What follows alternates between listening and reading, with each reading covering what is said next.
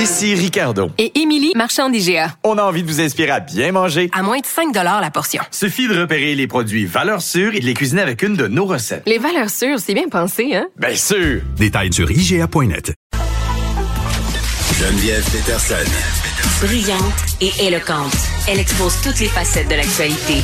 Alors, chose promise, chose due, on voit euh, François Legault, Christian Dubé, le nouveau directeur de la santé publique, Luc Boileau et le ministre de l'Éducation, Jean-François Roberge, qui prennent place pour ce point de presse qu'on va commenter après avec Elsie et Marc-André. On y va. Bonjour tout le monde. Je suis content d'être euh, accompagné du ministre de la Santé, du directeur national de la santé publique et du ministre euh, de l'Éducation.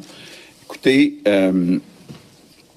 J'hésite presque à dire ça, mais on a quand même des bonnes nouvelles aujourd'hui dans un contexte là, que je comprends euh, où il y a une grande fatigue et euh, où c'est dur pour euh, les Québécois, surtout que ça, ça s'accumule. Mais on voit enfin la lumière au bout du tunnel. Première chose, et puis vous pouvez peut-être poser des questions, docteur Boileau, pour avoir plus de précision. Mais euh, malgré le fait qu'on ne fait pas les tests de la même façon euh, qu'on le fait durant toute euh, la pandémie, il reste qu'il y a une confirmation de la part des experts que le nombre d'infections, donc le nombre de, de, cas, se stabilise. Et selon les experts, on a atteint il y a quelques jours un pic. Donc, évidemment, on se souvient tous de la courbe. Là, ben là, sur le nombre de cas, on est au pic. Bon, vous rappellerez, on l'a souvent euh, expliqué depuis le début, ça se passe un petit peu en trois étapes. Première étape, euh, on met en place des mesures. Deuxième étape, ça a un impact sur le nombre d'infections, sur le nombre de cas. Puis, dans une troisième étape, ça a un impact sur les hospitalisations. Donc, ce que les experts nous disent, puis évidemment, on est tous prudents, c'est qu'on peut s'attendre dans les prochains jours à atteindre le pic du nombre d'hospitalisations. Donc, euh, euh, il devrait ou pourrait y avoir une augmentation du nombre d'hospitalisations encore pour quelques jours, et ensuite, on atteindrait un pic, puis on espère éventuellement euh, une descente importante du, nombre de quand je dis qu'on a une bonne nouvelle, ben la bonne nouvelle, ça veut dire que les mesures qu'on a mises en place, qui étaient dures à la fin décembre, ben, tous ces sacrifices-là que les Québécois ont fait, ça a amené un résultat. Actuellement, sur le nombre d'infections, puis on l'espère bientôt sur le nombre euh, d'hospitalisations. Bon, l'autre chose qui est importante, et puis euh, je laisserai euh, tantôt si vous avez des questions, euh, le docteur Boileau mieux l'expliquer que moi. Mais ce que je comprends, puis c'est pas mal unanime dans le monde, c'est que le variant Omicron, oui, il est plus contagieux, mais il est moins grave sur la santé des gens. Donc, euh, ce que ça veut dire quand même, c'est quand on pense à toutes les mesures euh, qu'il y a à prendre, ben, ça a moins d'impact et c'est quand même ça aussi une bonne nouvelle. Donc, euh, quoi qu'il faut rester prudent. Puis euh, je, le répéterai jamais assez là, euh, même si on est au pic ou on, s'apprête à aller au pic, il reste que le pic, il est très haut. On a beaucoup d'hospitalisations. C'est possible dans les prochains jours que le nombre d'hospitalisations augmente. Donc, c'est possible que la prochaine fin de semaine soit peut-être la fin de semaine la plus dure euh, depuis le début de la pandémie dans le réseau de la santé. Et euh, donc, on a pris des mesures pour faire face à ça. Et euh, ça, c'est l'autre nouvelle qui est encourageante.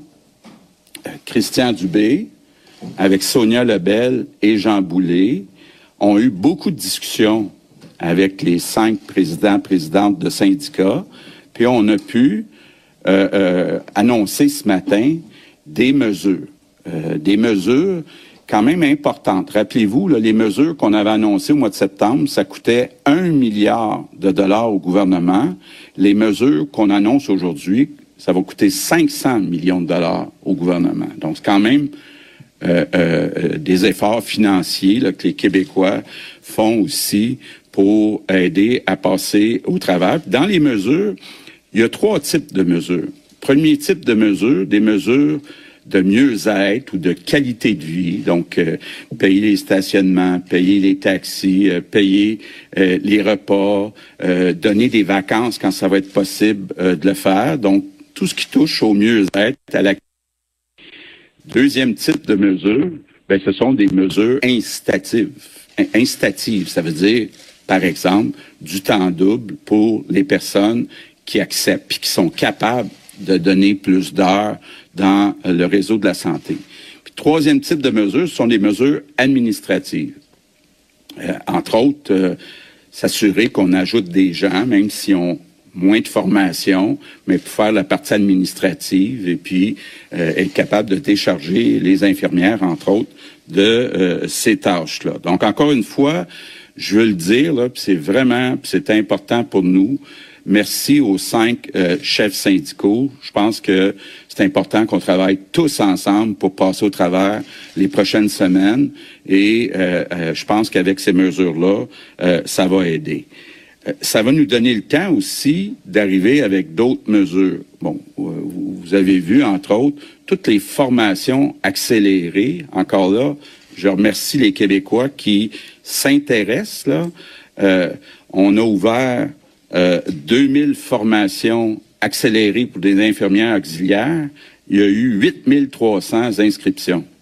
Puis on a ouvert 3000 postes pour des formations euh, d'agents administratifs, puis il y a eu 5200 demandes d'inscription. Bon, évidemment, oui, là aussi, il y a des bourses qui sont données, donc il y a des incitatifs financiers, mais quand même, c'est encourageant de voir qu'il y a des Québécois, des Québécoises qui ont le goût euh, de venir euh, travailler dans notre euh, réseau de la santé. donc, évidemment, ça va prendre un certain temps pour cette formation-là, même si elle est accélérée, mais ça veut dire aussi là qu'on voit la lumière au bout du tunnel. La grosse nouvelle du jour, c'est pour ça qu'on a avec nous le ministre de l'Éducation. Je pense qu'on a un ministre de l'Éducation, pas un premier ministre très heureux aujourd'hui. La santé publique, le directeur national de la santé publique, a annoncé officiellement hier soir que euh, toutes les écoles au Québec vont rouvrir lundi prochain, donc le, 17 juin. Euh, je le dirai jamais assez comment c'est important, parce que c'est pas la même chose l'enseignement à distance ça amène des problèmes de décrochage scolaire, des, problèmes de dépendance aux euh, écrans, euh, des problèmes dans certains cas chez les jeunes de santé mentale, euh, des problèmes de toutes sortes. Là. Donc, très important que nos jeunes retrouvent leurs amis, leurs enseignants, enseignantes, puis retournent à l'école le plus vite possible. Je pense que on le dira jamais assez, la priorité au Québec, ça doit être euh, l'éducation. Bon, il y a peut-être, peut-être, il y a sûrement des parents, des enseignants qui sont peut-être inquiets de comment ça va se passer. Et euh, ben, encore là, je, vais peut-être laisser tantôt le docteur euh, euh Boileau vous en dire plus long, mais ce que je comprends, c'est qu'on a un tout nouveau virus avec le variant Omicron. Donc, euh, c'est une situation complètement différente qu'on vit, qu'on va vivre dans nos classes, euh, dans nos écoles. Puis le nouveau variant, là, ben, il y a beaucoup moins euh, d'impact chez les jeunes, puis surtout les jeunes qui sont vaccinés. Donc ça, c'est important de le dire. Puis je le répète, au secondaire, les jeunes, 98% vaccinés une dose, 90% deux doses. Au primaire, 60% euh, donc, euh, puis les enseignants, mais je le rappelle, depuis euh, la fin du mois de décembre, on leur a permis de passer devant tout le monde pour aller chercher leur troisième dose. Donc, c'est important de ce côté-là aussi. Bon, l'autre chose aussi, c'est que pendant un certain nombre de semaines, on espère pas trop longtemps, tous les jeunes, tous les enfants vont devoir porter un masque, donc ça va euh, protéger entre eux, mais aussi protéger euh, nos enseignants. Puis, on continue de distribuer des tests rapides au fur et à mesure qu'on en a. Puis, autre bonne nouvelle, l'équipe des approvisionnements a réussi à faire une entente avec une compagnie québécoise qui s'appelle MedSup Médical de Ville-Saint-Laurent, qui va euh, euh, nous donner dans les prochains mois, ça va commencer dans les prochaines semaines, 70 millions de tests rapides et euh, une partie, au début ça va venir d'ailleurs, mais une partie éventuellement vont être fabriqués ici à Montréal. Vous savez comment on l'avait dit, c'est important d'être autonome du côté des équipements médicaux. Donc, il y a un pas dans cette direction-là. Bon, encore là, j'ai posé beaucoup de questions au docteur Boileau sur la ventilation dans les écoles. Et euh, le docteur Boileau me rassure en disant que c'est sécuritaire euh, la situation de l'air dans euh, les classes. Donc ça, c'est important. Même chose du côté des protocoles. Protocole, quand il y a un enfant qui va avoir la COVID, faut comprendre que la situation est différente à cause du variant Omicron.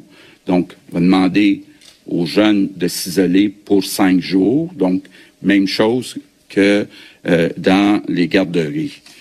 Euh, bon, l'autre nouvelle importante, euh, je l'avais promis, que la première mesure, quand on verrait un petit peu de lumière au bout du tunnel, qu'on enlèverait, c'est le couvre-feu. Donc, je vous annonce qu'à partir de lundi, on va enlever euh, le couvre-feu euh, au Québec.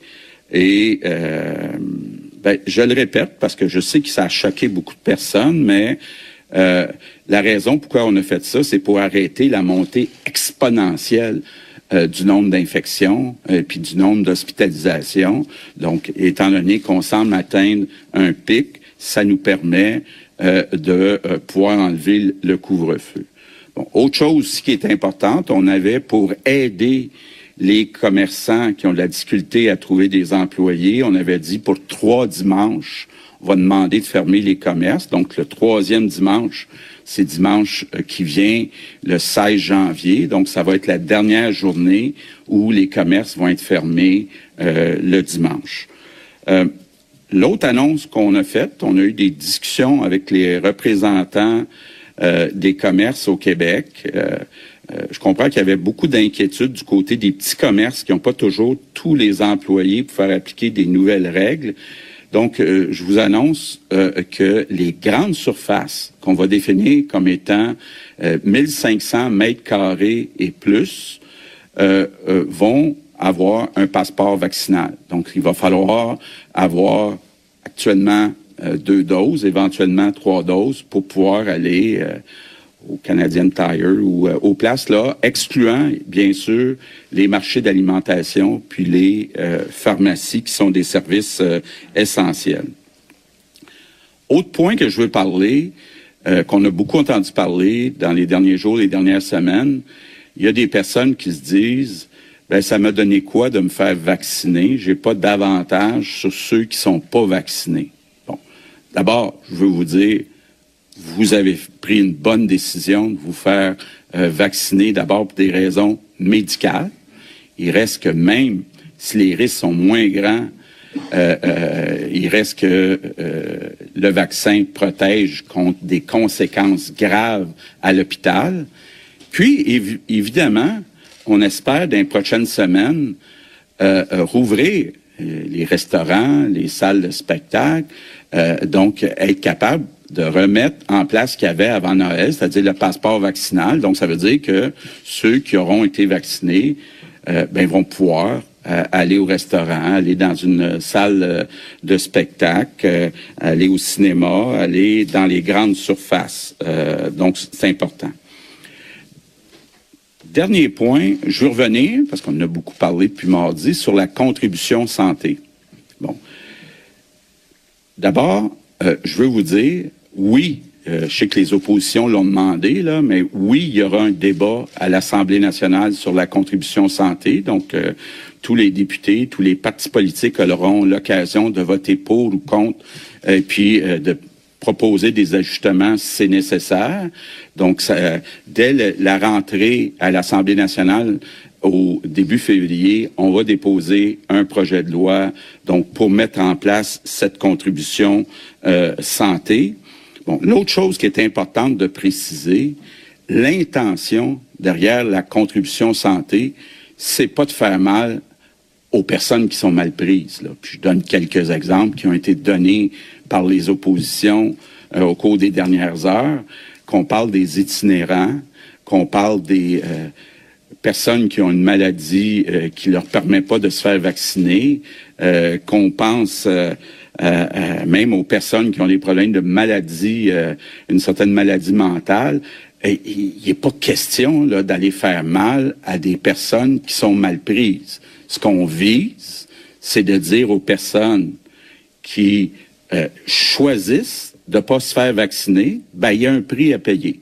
Il y a un prix à payer parce que euh, il y a un impact sur la société, il y a un impact sur les coûts euh, de notre réseau euh, de la santé.